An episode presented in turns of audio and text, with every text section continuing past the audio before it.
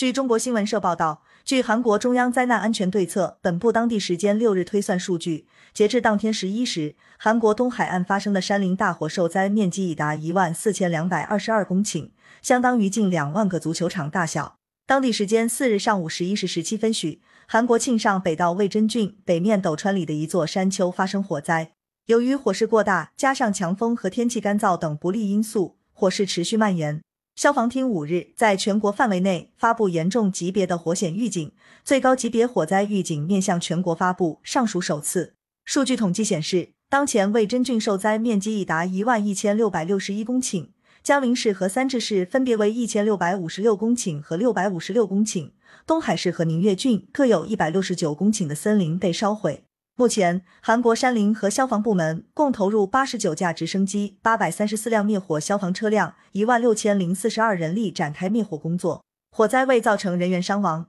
灾区已有七千三百七十四名居民进行紧急疏散，设置二十八处临时安置点。另据韩联社报道，当地时间六日，韩国总统文在寅在魏征国民体育中心慰问当地灾民后，宣布将庆尚北道魏真郡和江原道三治市划为重灾区。文在寅表示，受灾民众的家园一夜之间化为灰烬，痛楚无以言表。政府将竭尽全力展开灾后重建，争取灾民早日恢复正常生活。文在寅强调，政府救灾纾困的最快方法就是划定重灾区，由国家出手重建家园。感谢收听羊城晚报广东头条。